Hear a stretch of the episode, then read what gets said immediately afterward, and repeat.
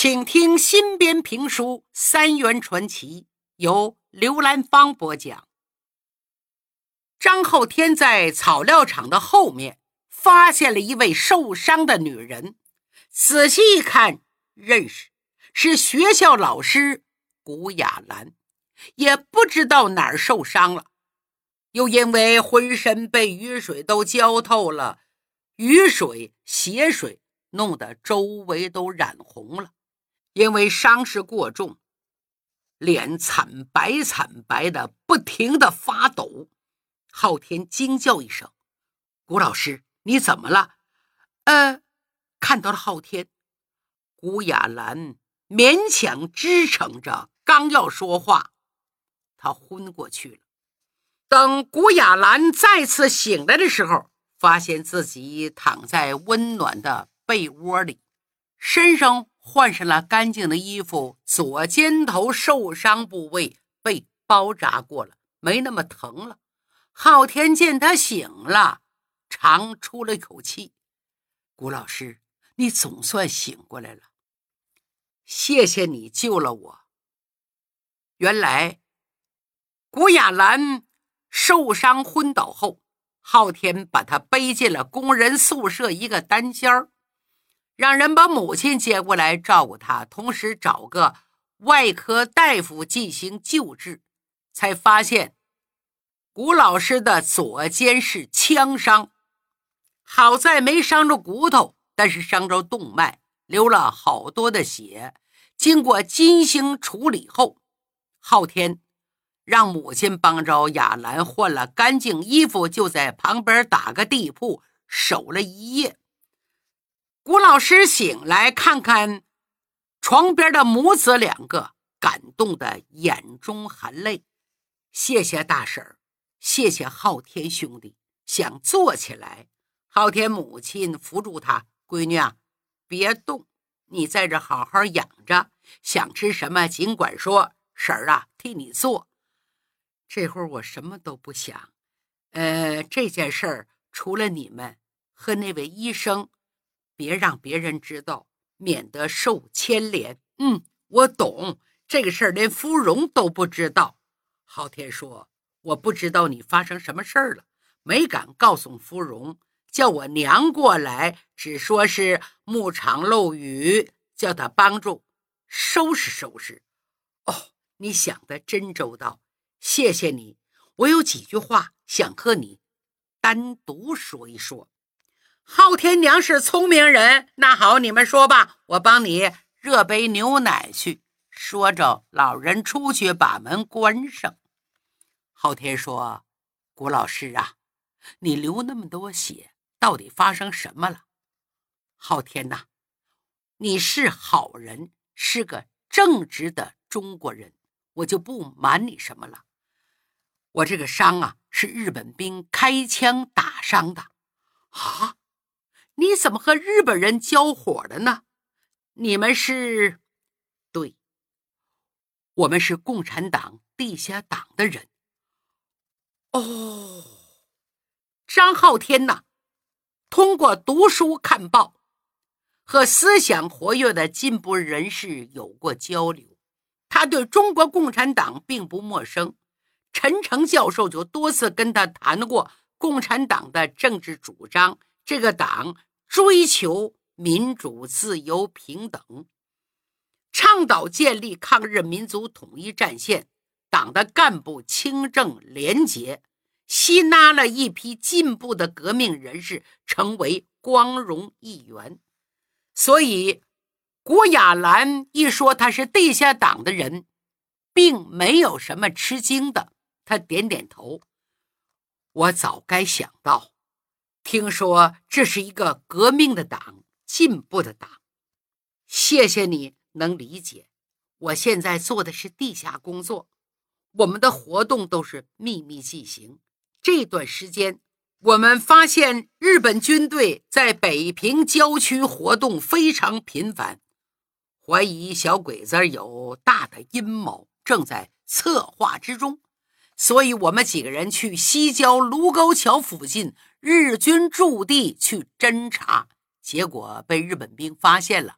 我们几个同志都受了伤，大家分头撤退，我就跑到这里了。昊天说：“大姐从鬼门关走一遭，叫人佩服，你就安心在这养伤吧。”昊天呐，我们还有几个伤员没有合适地方将养，你能不能帮帮忙？好啊，我给安排。就这样。古雅兰通过地下同志把那几个伤员找来。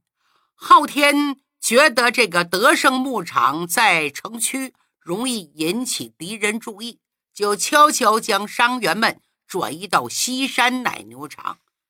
这里离卢沟桥不远，既可以养伤，又可以侦查日本鬼子的行动。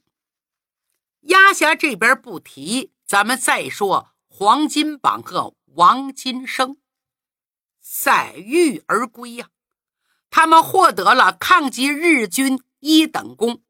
黄金榜兑现诺言，带着王新生回到北京，提前呢就给王少川家里发了电报，就在家待一天，因为热河战事吃紧，他们第二天就得赶赴前线，时间紧迫。昊天芙蓉。还有昊天的母亲，赶紧来到了王少川家见上一面。此时孙兰喜也来了，昊天芙蓉跟大家一一打了招呼。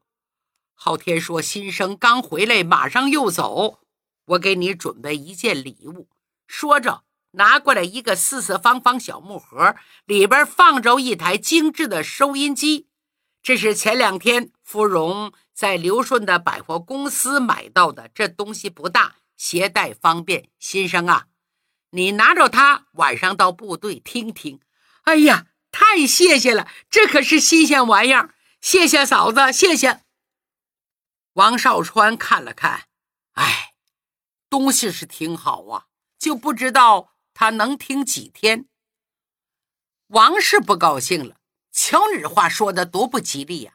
我觉得新生这孩子有出息，这次回来不缺胳膊不短腿儿，不是好好的吗？别一天到晚胡思乱想。王少川苦笑着说：“真要缺条胳膊少条腿呀，我也就放心了，起码能活下来，以后就不用再打仗了。”哎，你这么想也没什么不对。做中国老百姓是太不容易了。八国联军走了，军阀来了，军阀跑了，日本鬼子又来了，这苦日子何时是个头儿喂？芙蓉说：“娘，你真会劝人，看舅舅都快被劝哭了。”昊天说：“舅舅，你放心，黄金榜大哥说了，以后战场上会照顾新生。”黄金榜说。新生聪明机灵，战斗力很强，战场上不会吃亏。有我呢，他出不了事儿。孙兰喜感慨地说：“金榜新生战斗这么激烈，你们能活下来真是奇迹。你们无愧于自己，无愧于家庭，也无愧于国家。你们都是国家的英雄。”说到这，他站起来，面对黄金榜王金生。敬了个军礼，不管死去的还是活下来的，在国家民族遭遇不幸的时候，你们能够挺身而出，舍生忘死，国家永远不会忘记你们。敬礼！黄金榜王新生庄重的还礼，谢谢师座。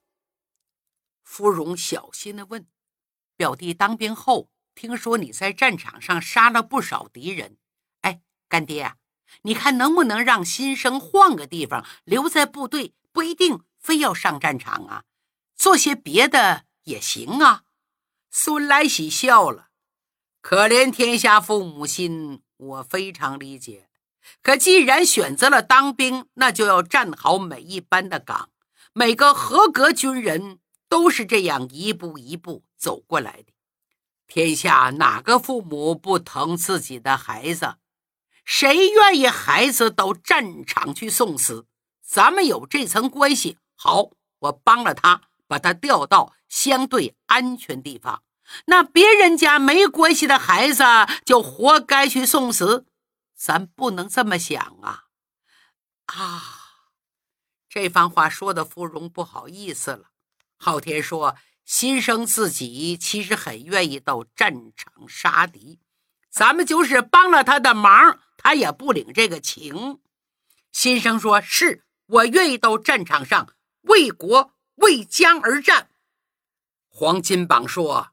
说得好，新生又勇敢又机灵，我喜欢这小子。你们放心吧，我会罩着他。几个人扯了会闲话，芙蓉忽然想起上次相亲的事儿。金榜大哥，你就没考虑过找个伴儿？上次我跟昊天合计着给你介绍一位，那位美丽的女士因为有急事儿出远门了。再约一次，黄金榜一听，脸唰就红了。哦，上次你们找我吃饭是为这个事儿啊？不用了，昊天说没关系，咱们再安排一次碰头会。孙来喜也说，咱们金榜浓眉大眼的彪形大汉，哪个姑娘不喜欢呢？趁着年纪还不算大，找个人问题不大，我看行。黄金榜说：“别别别别，你们放过我吧！我真不是要找多好的人，这么多年独来独往惯了，多一个人还真受不了。”刚说到这儿，有一个女人唰走了进来。哎，我没说受不了，你凭什么说受不了？大家一愣，仔细一看，进来不是别人，正是黄云裳。芙蓉一见，赶紧过来拉住他手。哎呀，可算把你盼来了。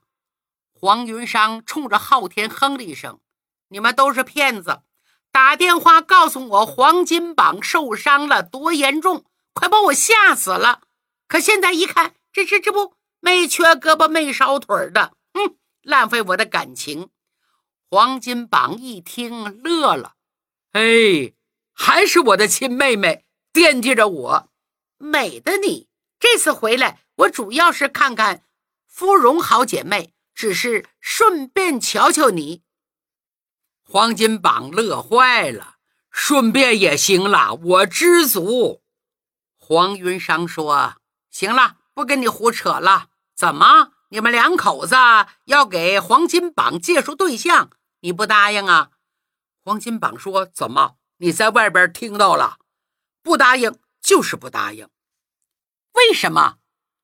黄金榜半天才说：“我当初对不起你嫂子，没脸再找别人了。你嫂子失踪以后，我就没这份心了。”黄云裳听这话，眼中挂着泪痕，过了好一会儿，才狠狠地说：“哼，早知今日，何必当初？这一切还不是自找的。”嗯，我知道，我用后半生来赎罪，我活该，行不行？孙兰喜说：“哎哎哎，你们家的事儿我不该多说，不过事情过这么久了，该放下了。”云裳说：“孙叔叔啊，这些年我也想明白了，渐渐放下了许多。他呀，应该找一个伴儿。”哎，孙兰喜说：“这话就对了。”这可是正宗的心灵鸡汤，大家这才长长的出了口气。黄云裳看了哥哥一眼，心中疼啊！爹娘死的时候自己很小，哥哥年纪也不大，却是承担起生活的担子。虽然日子苦，但哥哥宁愿自己勒紧裤带，也不会让他饿肚子。后来哥哥出去当兵也是为了他，在外边无论多苦，每个月都会准时给他寄来生活费。没错，在对待嫂子这件事上，他的确犯了错误。可是他也是一时糊涂，听信了流言蜚语。他这个做妹妹的，为什么不能原谅他呢？哥哥可是世上唯一的亲人，他再赴战场，随时可能失去生命，再难相见呢。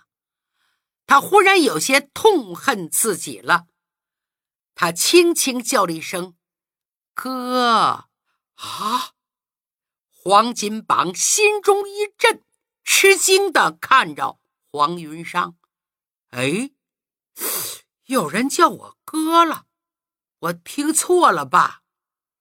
黄云裳强忍眼泪，点点头，提高了嗓门哥。”兄妹俩终于相认了，大家替他们高兴啊！哎呀，兄妹终于相认了。是啊，咱们中国人就是喜欢这种大团圆的结局。云裳说：“还没结局呢。”接着咱们谈谈哥哥你的终身大事。我完全同意，再给我找个嫂子。黄金榜眼珠一转，哎，先别说我了，平华呢？这兵荒马乱的，他怎么没跟你来？他怎么就那么放心呢？嗨，说我干嘛呀？他正在做肿瘤心试验，忙得不可开交。再说了，我有手有脚有头脑，有什么可怕的？哎，不对呀，说你的事儿，你怎么打岔呀？刚才我已经表态了，同意再给我找个嫂子，你听清楚没有？听清了，妹妹，哥哥难为情，不找了。现在国家正在打仗，假使我今天跟谁好上，明天上了战场，这战场上枪炮无眼，万一我有个三长两短，不是把人坑了吗？黄云裳马上打断了他的话：“不许说不吉利的话。这次你逃过一劫，大难不死，必有后福。我这是实话实说，妹子，咱不能欺骗自己，更不能害别人的。”嗯，孙来喜点点头。金榜负责任，有担当，值得表扬。我看这么办，先跟女方谈一谈。金榜这个情况，人家同意不同意之后，然后见面好不好？云裳说：“好啊，我先看看这个女的，我这一关，她要是过不去，嗯，她就甭想当我的嫂子。好，好，好，那就安排见个面。黄云裳过几天要回南京，所以见面的时间选在周末，到礼拜天。”黄云裳和芙蓉坐在饭店里恭候，他们特意要个单间儿。今天黄云裳打扮的特别漂亮，一个劲儿问怎么样？嗯，好看不？比起你说那个古雅兰如何？瞧把你紧张的，又不是你自己相亲。嗨，真比我自己相亲呢都紧张，这压力老大了。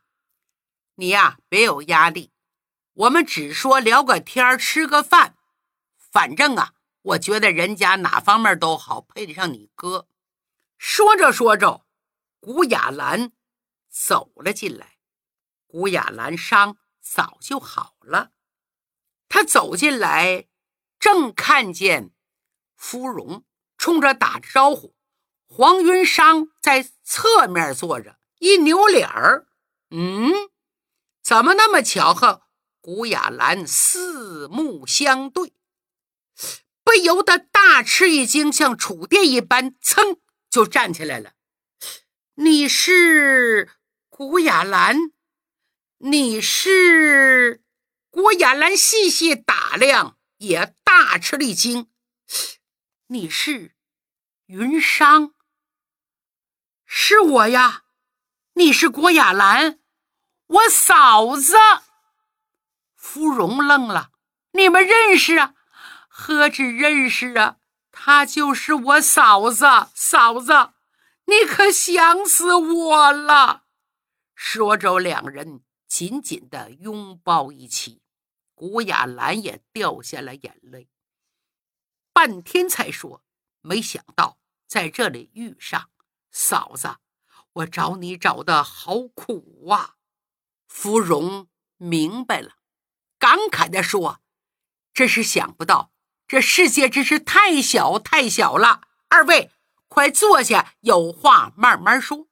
三个人坐下，黄云裳就像连珠炮一样的问个不停：“嫂子，这些年你到哪去了？怎么扔下我就不管了？嫂子，你怎么改名了？你以前可不是叫什么古雅兰呐？”古雅兰也是感慨万端。妹妹，记得那个时候。你还是个学生，一眨眼怎么就出落成一个漂漂亮亮的大姑娘？我差点没认出来。黄云裳苦笑着说：“当年我才十几岁，现在都三十多岁了，成了老女人了。岁月无情，又经历了那么多的风风雨雨，你怎么能认得出来呢？不过……”我看你倒是没显出来多大变化，而且好像比以前更开朗、更有韵味了。嫂子，这些年你都上哪去了？在古雅兰身上到底发生了什么？书中暗表，古雅兰可不是一般人，现在她是我们北平地下党负责人之一。那么她怎么是从一个乡村的小媳妇儿变成了革命者呢？古雅兰本不姓古，姓林，是沧州乡下人，家里穷的读不起书，又是个女孩子，爹妈也就没有给她起什么学名，只记得小时候人们都叫她小丫头，一直叫到十多岁那年，沧州遭了灾，爹妈都饿死了。他跟着一群玩杂技的灾民流落到北平，后来经人说和，嫁给了住在门头沟的黄金榜，做了老婆。那年他才十六岁。黄金榜父母下世以后，留下儿女们十几亩薄田，可是黄金榜却不想过那种面朝黄土背朝天、土里刨食的日子，就丢下老婆妹妹。到袁世凯兵营里吃粮当兵去了，后来怎么样呢？下回再说。